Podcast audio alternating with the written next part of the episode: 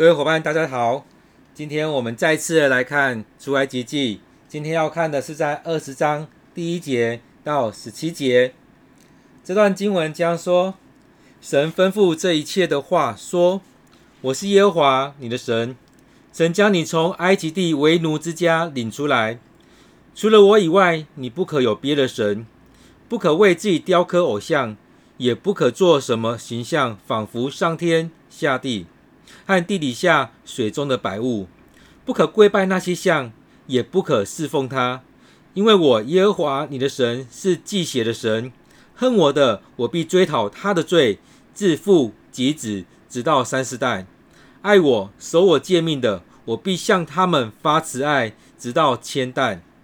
不可妄称耶和华你神的名，因为妄称耶和华的名，耶和华必不以他为无罪。当纪念安息日，守为圣日。六日要劳碌，做你一切的工，但第七日是向耶和华你神当守的安息日。这一日，你和你的儿女、奴婢、牲畜，并你城里寄居的客旅，无论何工都不可做，因为六日之内，耶和华造天地海和其中的万物，第七日便安息。所以耶和华。赐福与安息日定为圣日。当孝敬父母，使你的日子在耶和华你神所赐你的地上得以长久。不可杀人，不可奸淫，不可偷盗，不可做假见证陷害人，不可贪恋人的房屋，也不可贪恋人的妻子、奴婢、牛、驴，并他一切所有的。各位伙伴，各位兄姐，不知道你最近的日子过得如何？当我们每天在看新闻的时候，会让我们的心情起起伏伏的。或许之前的人，有些人是在看股市的时候，看到红色跟绿色来来去去的，会心情起起伏伏。最近大家也很守着下午两点的直播，看着那些数字，大家的心情也起起伏伏的。所以在当中，我们看到很多事情对于我们其实很有影响力的。看到每一天确诊的人数，看到每一天筛检出来阳性的人数，也让我们生命其实有很多的动荡，也让我们有很多紧张在这当中。然后当这当中再回来看的时候，回来看圣经，看上帝对我们说的话，我不知道这当中可以对你有多少的帮助。然而，我相信将这所有的担忧。交在主的手中，让我们一步一步走在上帝的心意里面。不论经历如何，我们都知道上帝的恩典够你够我用。今天所读的这段经节谈的非常多，都是在谈十诫。在这十诫里面，其实也在提醒我们。我想在特别在这段时间，这种提醒是非常好的，因为很多时候我们会看到，面对这样的一个灾难的时候，面对这些挑战的时候，会让我们。会有一些绝望，那绝望会带领你走向哪个方向？或许有些人会让自己走向生命的末了，或许会有些人会让自己做其他的决定。就像我们前几天在看新闻的时候，也看到印度有很多人将他们神像丢出来，这种景象很像是以前台湾二三十年前的时候，有一段时间有很多人将他们家的偶像都丢出来，丢到呃焚化炉啊，丢到哪？哪边去？有很多这样情况出来，因为他们觉得他们所求的没有达到。难道我们回来在主人面前，让上帝来帮助我们？或许有些人在生命当中有很多失望，但是回来看我们在当中这十诫里面，上帝这爱的十诫，是不是真的是爱的十诫？他怎么样爱我们？他怎么样让我们回到他的面前？当我们在谈献祭的时候。其实会看到，其实上帝没有需要我们的献祭，但是他用这样献祭的方式，让我们回到他的面前，让我们跟他当中的一些隔阂重新搭起桥梁，让我们能够回到上帝的面前。因此，在犹太人、以色列人他们离开埃及之后，他们经历了许多事情，走了这段路三个月之后。上帝让他们能够来到主人面前，来到他的面前，来到西奈山前去看到上帝，又再次表明他是他们的上帝，与他们同在。虽然他们出埃及的这段路途当中有云柱火柱与他们同在，然而我们看到上帝的恩典、上帝的陪伴是这么真实。因此，当摩西上到西奈山的时候，在那当中也去经历到上帝对他说的话，也亲自将这十诫写在石板上。所以，这是这时候上帝将这样的话语。交代给摩西，也要交代以色列人。他他，我们将这些称为十诫。这十诫当中，一条一条的，很多人在说，前面的几条是上帝人跟上帝的关系，后面几条是人跟人的关系。那最近也看了一本注释书，里面这老师他写的，我也觉得很特别。他还讲的是人怎么样来敬拜上帝。因此，在当中我们看到了一第一开始。第一节、第二节，上帝吩咐这些话的时候，他也提到说：“我是你的上帝，我耶和华，我是你的上帝，我把你们从埃及地这为奴之家，把你们带出来，把你们领了出来。所以，我跟你们的关系是一个拯救者的关系，是一个陪伴者的关系。我是你们的上帝，我也陪伴着你们，把你们从你们困难的地方、你们困苦的地方，把你们带了出来。”当我们在讲摩西的时候，摩西在第一次刚出生的时候，以及他结束了第一个四十年，他四十岁的时候，以及他八十岁的时候，上帝都把他从他的困难当中把他拉出来，把它从原本的生活地方拉出来。或许我们会觉得我们原本生活的地方是比较好的，但这时候上帝把它从那当中拉出来，在我们生命里面也是如此。我们。面对许多问题的时候，上帝也把我们从那当中也拉了出来。所以在这里面，我们看上帝将开始在跟他们谈十诫之前提到的：我跟你们关系是我带你们出来，我帮助你们出来，你们困难的时候，我与你们同在，我没有离弃你们。因此，我跟你们建立这样关系，这也是一个或许我们称为旧约，这也是一个约。这十诫当中，我跟你们的关系是怎么怎么样的？所以一步一步的在塑造这一个，所以当我们在看一些宗教的时候，会发现，在原初宗教当中，很多都是那种很大杂烩会的，会拜很多的神，但是慢慢在厘清，亚伯拉罕就是这样子，他拜了很多神，但他到后来确立他只跟随这位上帝。接着在当中也是一样，上帝也在讲说，除了我以外，你不可有别的神。所以当中也在确立了人敬拜对象是谁。或许以前。有些人会觉得，哎，拜很多的神，但是上帝这边在讲的是独一的真神，唯一的神，就只能有这个神。所以在当中在讲的是我跟你的关系，我是你的上帝，你不用再去选择其他的，就我这一个，因为我带你出来，而且其他的神没有我这么大的能力在当中。当以色列人他们去看到、去经历到、去那种过去那十灾的时候。上帝一一点一点的把这些其他的神、当地的神，把它摒除掉，让他们去经历到经历这十灾的时候，这些神的能力都没有办法胜过耶和华上帝。所以在这里面讲到说，除了我以外，你不可有别的神。所以在当中，你只要敬拜我，你不要再去选择别的。所以在这世代，我们也可以去想，其实很多人都会觉得，哎。面对什么事情就要去拜什么样的神，经历到什么样的事情就要去拜什么样的神，孩子生不出来啊，等等的就要去找什么样的神。但是上帝给我们看到他的能力是胜过这所有一切的，所以你不用再去选择其他的，就是这个神，他能够包办一切，他能够胜过所有一切的能力，他能够胜过撒旦的能力。所以在第一条当中，在讲到说。我以外，你不可敬拜别的神，就是这样子。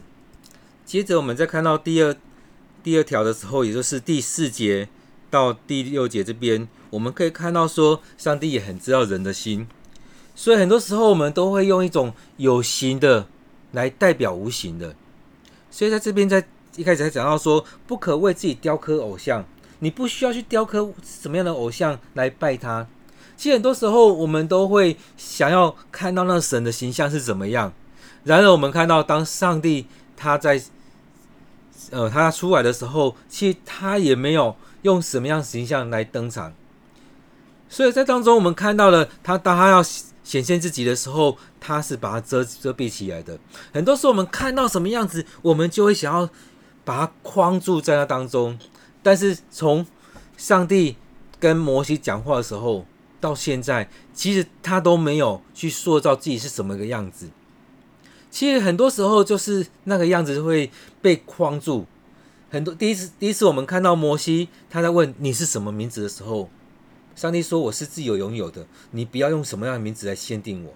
其实很多时候我们那个名字其实它有它背背后的意义，像我们在为孩子取名字的时候，其实有它背后意涵在。所以当我们称为耶和华上帝的时候，其实它也并不是一个真正可以发音的词。它还讲的是，其实你不需要去称为为什么，我不是被你的那个名字来框住，所以你也不需要去雕刻偶像，因为我也不会被你这些形象来框住。当我们看到很多人所雕刻出来的，有可能是照着某一个动物来雕刻，那也就是这样子。那像中国的很多很多那些偶像，其实它是拼拼凑凑的。用很多种他所想象得到那些动物，把它拼凑成某一个东西。那东西可能存在，可能不存在，但是用很多东西把它凑在一起，在要想要去彰显它有带着这个动物的什么样的能力，那个动物什么样的能能力，把它凑在同一个东西当中。所以，我们希望我们所拜的那个神是很有能力的，但是那个依然被我们有的有限来框住了。所以他这边在说，不要用什么样形象来把我框住，不需要用什么样形象来做出那个偶像，不管是天上的、地上的，天上飞、水里游、地上爬的那些东西都不需要，你不需要用这些来框住。所以一步一步来看，当你被框住的时候，你就要带着他到处去。就像当雅各要离开的时候，他带两个妻子，他最爱的妻子也把他原本他岳父的那个偶像带着走，他觉得他这样很安心。但是上帝呢？我们所信的上帝，你去到哪里，他都在那里，所以你不需要带着那那东西到处去。所以这当中，他就讲到说，你不需要用任何东西把我框住，你也不需要用任何东西来代表你所信的这个上帝。所以你不需要向这些偶像来跪拜。所以一步一步，我们看到说，其实人很想要用那种有形的东西来来代替那一些，就像后来亚伦也妥协了，他做了金牛。但一，我相信亚伦他所做的概念，并不是说要去拜那金牛，但是人就是这样子，看到那有形的，就去拜那有形的。所以在这里面，我们看到上帝在这边说，不可为自己雕刻任何偶像。所以当亚伦后来所做的，也是上帝所不喜悦的。他所塑造虽然不是上帝的那个形，可能是上帝脚踏的，或许称为上帝的鞋子或脚踏垫而已，但是。他所做的也违反了这一条了，所以不需要去做任何的有形的那些东西。上帝也不容许，也许也不容忍这一些。所以对我们来讲，我们的生命很多时候我们也是常陷入在这一条里面。我们用很多有形的框住，所以在改改教的时候，有很多的。呃，教派他们连甚至连十字架都拿掉，因为他们觉得你那些图像、你那些偶像，甚至那十字像、十字架都已经变成这个偶像去了。所以很重要是不可雕刻那些，也不可拜那些，也不可侍奉那一些，因为你的上帝是忌邪的上帝。因此在当中，我们看到人在这过程里面，有很多时候可能会会有一些。呃，情绪出来，所以他说：“恨我的，我必追讨他的罪，直到三四代；那爱我的呢，守我诫命的呢，我必向他们发慈代发慈爱，直到千代。”所以你看到上帝所留下的、所给的祝福是更大的，到千代。然而，那种惩罚到三四代，三四代而已吗？其实三四代有可能就让你的，那你这条线已经灭绝了。当然，这老师他所写的也很特别。他第一条说敬拜的对象，第二个说你敬拜的方式，你不要去雕刻偶像来敬拜这一些。所以，上帝不不会用任何形象来显现自己，而人所造的也不是上帝，人也不是怎么样，是人是照着上帝的形象去造的。但你不需要去造什么样东西来显现这上帝，不需要这样去框住他，不需要去拜这样的这样的偶像。接着第四第七条，呃，第七章这边在讲到说，不可妄称耶和华你的上帝，不要去妄称他的名。所以在当中，我们看到了你怎么样去拜这个上帝，你你敬拜的心神是怎么样子的。所以你不要错误的去用上帝的名字，也不要对他的名字有什么样不敬。其实我们在看坊间，其实台湾有很多人去误用这样的名字。去误用上帝的名字，甚至去转换成自己想要的东西的方式，其实有非常多的。但是我们回来看，为什么我们要正确读圣经？我们要回来读圣经，我们多读几次，我们进入到圣经的话语里面的时候，才有办法让我们正确的去读出上帝要对你说的。所以你愿意降服在主人面前的时候，你就越不会去妄称耶和华你的名。当你越谦卑的时候，当你服服在主人面前的时候，你更愿意。降服在主人面前，所以上帝的能名字是大有能力的，上帝的话语是大有能力的。而在十诫第四条，也是今天的经文的第第八节到第十一节这边提到了安息日。其实有很多人在探讨安息日，然后我们回到回到比较简单的来来默想来思想，安息日是什么？是上帝创造世界第七天的时候。他也歇下他手上的工作，在当中也让我们看到说，为什么要守安息日，是让我们可以好好的休息，让我们灵里的休息，让我们身体的休息。所以在当中灵里的休息，身体的休息，对我们来讲，现在人应该比较清楚。以前的台湾人会觉得有每一天都是要工作，没有工作怎么会有东西可以可以呃使用呢？所以在当中每一天都要努力的工作。然后慢慢的，我们也发现，其实也是需要休息。现在也很常在讲说，休息是为了走更长远的路。当我们灵里的休息、身体的休息之后，接下来这六天，我们可以很好好的工作。那我们现在是周休二日，那也就是我们努力的工作这几天。就像其实有时候也会看到一些报道讲说，其他国家有些国家的人，他们很认真的在他们上班的时间，在他们工作日子。专心的工作，他们不加班，他们六日他们也休息，他们也去敬拜上帝，所以他们很认真的在那几天好好的做事情。那对我们来讲呢，我们目呃，我也看到很多人在分享说，他们上班的时候其实都在打混摸鱼，然后呢，在加班的下班之后呢，再加班，然后六日的时候又在工作。其实很多时候是本末倒置的，所以很多时候我们回来调整我们生命。我们在该工作的时候，我们认真的工作；该休息的时候，好好休息；该敬拜上帝的时候，就好好敬拜上帝。所以我也看到很多人，其实真的他有很好的调整，他六日真的很勤奋的工作，他也把很多事情很有效率的在五天里面完成。他六日也在教会里面来服侍上帝，来敬拜上帝，他很。棒的，在里面参与在这当中，所以并不是说六日你要很忙于在教会，而是你要很享受在与上帝连结这段时间。所以现在像现在我们没有在教会了，我们现在疫情的关系，我们都要自己在家里面敬拜。那你有没有办法一样，让你在一到五的时候好好的将你的事情完成？六日的时候可以有很棒的家庭日的时间，然后六日的时候可以好好的来敬拜上帝。所以就是这样子，六日在那该工作的时候好好的工作，该休息、该敬拜上帝的时候好好的敬拜。所以在这七天里面呢，第七天也就是要好好敬拜上帝的时候。所以这当中我们看到，也就是一样要划清一条界限。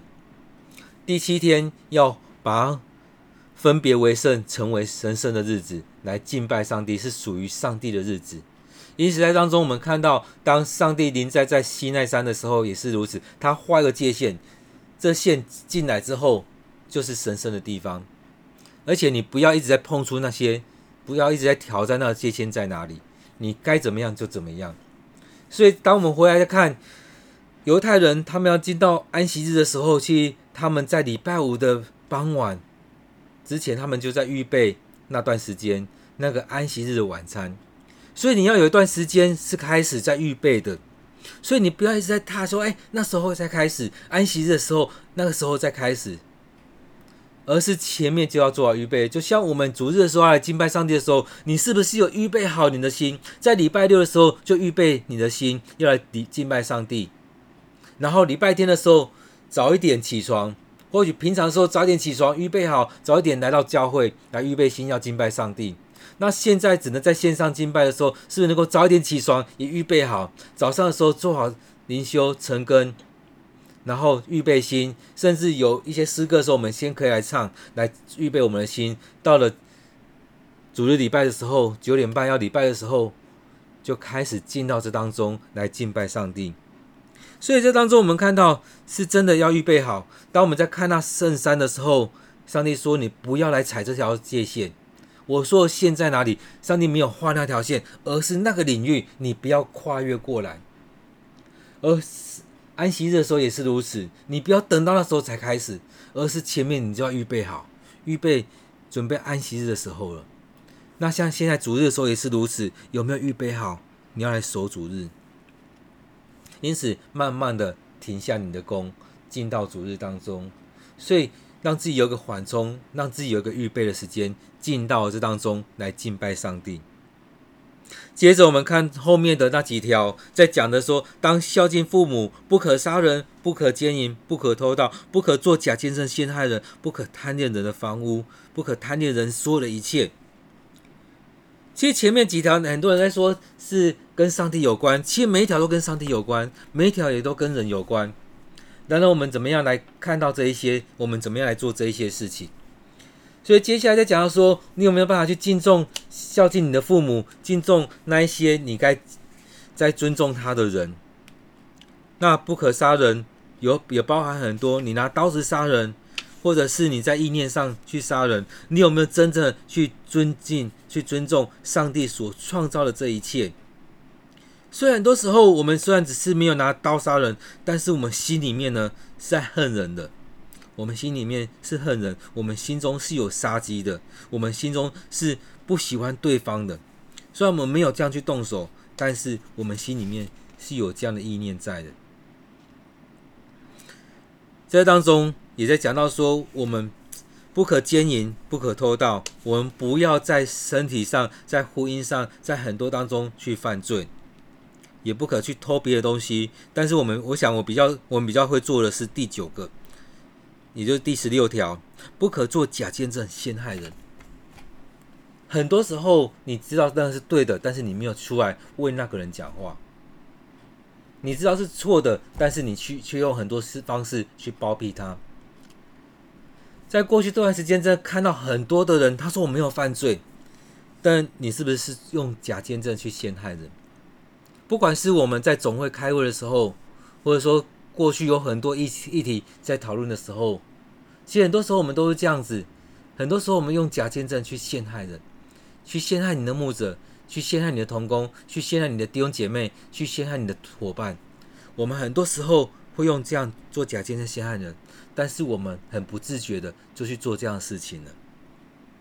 很多时候，我们也用很多方式要得到别人手上所拥有的，就像是我们用很多方式去陷害人，去抢了他的位置。那位置是什么？可能是他的工作职位，可能是他在教会的一些位置，他工作职分、服侍的职分，或者说在学校当中，你用很多方式去陷害人。现在都说我们真的用很多方式，为了要得到那个，然后我们都合理化说，现在是一个竞争的世界，我们现在竞争，但是你是用有很多不好的手段去得到那一个，所以很多时候，我们真的要回来反省我们自己，反省我们自己，我们所做的是不是合上帝的心意？因此在当中，我们在。看这十诫的时候，也让我们有很多的反省，在我们生命当中，尤其是在那种很危急的时候，像现在，像现在这样一个疫情的过程当中，我们是不是常常陷入在那种试探里面？所以在这当中，我们看到疫情越来越严峻，那我们怎么样面对我们的生活，面对我们周遭的人？回到世界里面，让上帝的话来提醒我们，在这世界当中，不知道你最在意的是哪一条，哪一条是比较能够触摸到你的心的。记得之前在选举的时候，之前在很多时间，其实我一直在想到的是第十六节那那一段，不可做假见证陷害人。其实很多人真的是这样子做假见证。那当我们在赖群组当中，在脸书当中，你是不是也在传很多假讯息？很多人也在传这种假讯息，是为了要让自己得利，或自己所喜爱的那些人得利。那是不是也在做假见证？所以，其实在这几年当中，每次很碰到很多事情，我也一直在回来在想到这一句：不可做假见证陷害人，不可为自己的利益来去陷害其他的人。那在你的生命当中，我们是不是会这样子？所以我们回来在想，这世界里面每一条都很重要。那我们是不是常常在不经意当中违反了哪一条，做错哪件事情，让我们离上帝越来越远？感谢主，让我们每天有一段时间来到他的面前来领受他的教导。虽然现在疫情让我们很害怕，不敢出门，或者说很担心自己是不是染疫，但是我们依然求上帝。来帮助我们，求上帝这平安、安慰的灵与我们同在。我们一起祷告，主，我们感谢你，透过每一次的经文，让我们有更深的默想、更深的领受。愿主你的恩典与我们同在。或许我们当中还有很多人因为疫情的关系，让自己很担心、很焦虑。主啊，帮助我们，你的灵要与我们同在，让我们这样的心交在主你手中，求你亲自来安慰。抚慰我们这受伤、担心、害怕的灵魂。主啊，我们要将每一个弟兄姐妹、每一个伙伴交在主你手中，求主你的恩典就在我们当中。主啊，将这世界再次摆在我们生命里面，让我们回到主你面前，让我们回到主你的怀抱当中去领受从你而来的平安。你所赐的平安是真的平安。主啊，将我们教会、将我们的家庭、将我们的国家。都仰望在主你面前，也将将疫情交在主你手中。先上门祷告，都奉靠主耶稣的名，阿门。我们今天的分享到这边，愿上帝的恩典、慈爱与你同在。我们下次见。